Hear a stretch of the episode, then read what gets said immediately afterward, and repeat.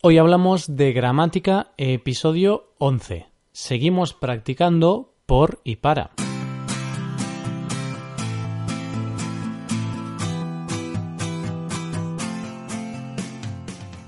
Bienvenido a Hoy Hablamos de Gramática, el podcast para aprender gramática del español cada semana.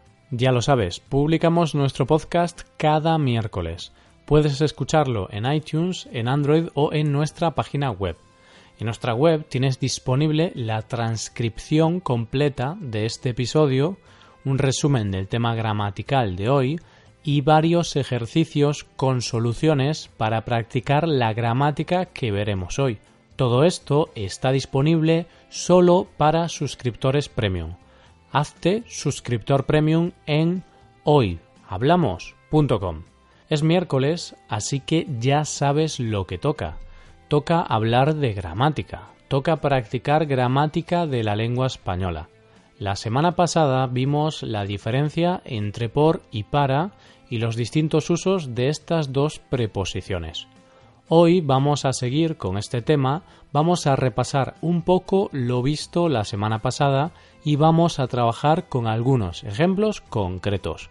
Hoy hablamos de la diferencia entre por y para.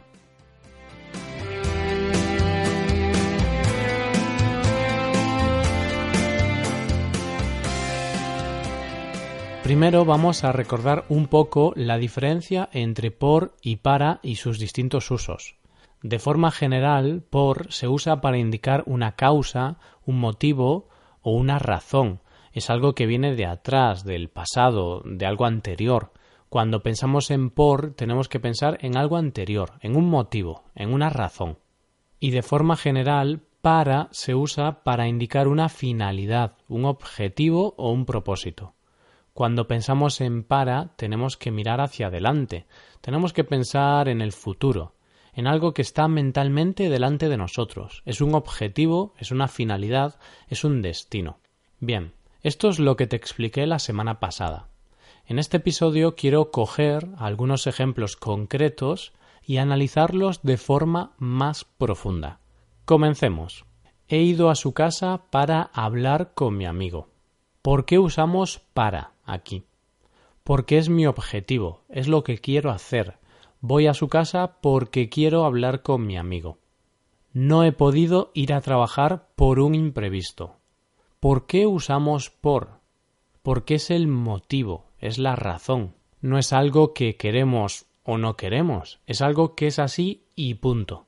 Es algo que viene dado, como he explicado antes, es algo que viene de atrás, del pasado. Este libro ha sido escrito por un escritor muy famoso. En este ejemplo tenemos una oración pasiva, así que tenemos que usar por. Siempre que usemos la voz pasiva tenemos que usar la preposición por. Gabriel García Márquez escribió un libro para contar la historia de Latinoamérica. Bien, pongo este ejemplo porque tenemos una oración parecida a la anterior, pero aquí tenemos que usar para. ¿Por qué? Porque el objetivo del libro que escribió Gabriel García Márquez es contar una historia, es su finalidad, es su objetivo. Ahora vamos con dos oraciones muy semejantes.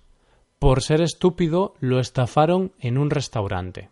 Para ser estúpido no se le dan tan mal las matemáticas. Bien, la primera parte de estas dos oraciones es igual, pero usamos preposiciones distintas. En la primera frase, por ser estúpido lo estafaron en un restaurante, usamos por porque estamos hablando del motivo, de la razón por la cual lo estafaron. Es como decir debido a ser estúpido, lo estafaron en un restaurante.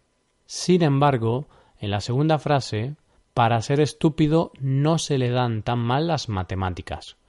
Usamos para porque estamos expresando una dificultad o un obstáculo que no impide que sea bueno en matemáticas. Sería como decir, a pesar de ser estúpido, no se le dan tan mal las matemáticas. Ahí tienes un caso en el que la diferencia entre por y para es muy sutil pero es importante. En el primer ejemplo es como debido a y en el segundo es como a pesar de. Vale, ¿qué tal vas? ¿Entiendes todo?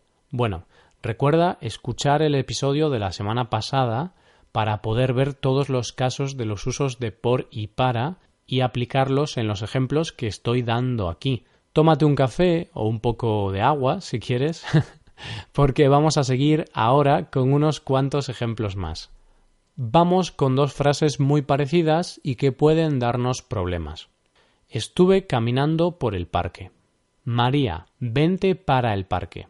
Bien, en la primera oración, ¿por qué usamos por? Porque hablamos de un lugar aproximado. Estuve caminando a través del parque o en las inmediaciones del parque. No es un lugar exacto. Con verbos como caminar o viajar suele usarse la preposición por. Y en la segunda oración, en María, vente para el parque, tenemos que usar para porque es el destino. Cuando hablamos de un destino, una dirección, un sitio al que vamos a dirigirnos, usamos para. Este tren va para Madrid. María, vente para el parque. María, vente en dirección al parque. Fíjate bien en la diferencia de estos dos usos, porque quizá aquí tenemos el error más común. En la primera oración no podría decir estuve caminando en dirección al parque, porque eso no es verdad. Estuve caminando dentro del parque, por el parque, pero no en dirección a él, no era mi destino. Vamos con otras dos frases parecidas. En el comedor sirven un postre por alumno. En el comedor sirven postre para los alumnos. Vale, estas dos oraciones parecen iguales y realmente son casi iguales. En el primer ejemplo utilizamos por porque hablamos de una repartición. Cada alumno recibe un postre. Aquí es importante el artículo indefinido un, nos está indicando cantidad. Por eso tenemos que usar por. En el segundo ejemplo también hay una repartición, pero no usamos por, sino que usamos para. Usamos para porque los destinatarios del postre son los alumnos. Con ese para hablamos de los destinatarios. Hablamos de que dan una cosa a una persona o a un grupo de personas, en este caso los alumnos. El significado de estas dos frases es muy similar. Con la primera podemos saber que cada alumno recibirá un postre, solamente una unidad. En cambio, en la segunda sabemos que recibirán postre, pero no sabemos si recibirán una unidad o dos o más. Vamos con otros dos ejemplos confusos. Por mí vamos a Andalucía mejor que a Cataluña. Para mí, el nuevo cambio de gobierno va a ser positivo. En ambas frases utilizamos por o para con el objetivo de expresar una opinión o un punto de vista. En el primer ejemplo, por está señalando opinión, pero esta opinión está vinculada a la causa, al motivo, por se podría cambiar por por lo que a mí se refiere o por mi causa. Es algo como que si yo tuviera que tomar la decisión o si fuera yo, en cambio, en el segundo ejemplo, aunque también expresamos opinión, en ese caso, para mí, señala el punto de vista de la persona. Se podría cambiar por desde mi punto de vista o en mi opinión. Y aunque pueda parecer que en estos ejemplos por y para son intercambiables, no es así. No podemos poner por o para. En el primer ejemplo estamos obligados a usar por mí, porque es una situación en la que estamos involucrados, en la que somos protagonistas. Por mí vamos a Andalucía mejor que a Cataluña. Estamos hablando de nuestro viaje, así que ese por mí dice algo así como si yo tengo que decidir, vamos a Andalucía. Yo seré la causa o el motivo de ir a Andalucía. En el segundo ejemplo, no es una situación en la que estamos involucrados, es una situación externa sobre la que damos nuestra opinión, nuestro punto de vista. Para mí, el nuevo cambio de gobierno va a ser positivo. Podríamos sustituirlo por yo creo que el nuevo cambio de gobierno o, en mi opinión, el nuevo cambio de gobierno. Bueno, es una diferencia muy sutil y es un poco difícil entenderla desde el principio. Pero, querido oyente, no te preocupes. Esto requiere mucha repetición y práctica. Después de ver muchos ejemplos en contexto real, podrás usar correctamente por y para. Y esto es todo por hoy. Creo que ya podemos dejar el tema de por y para.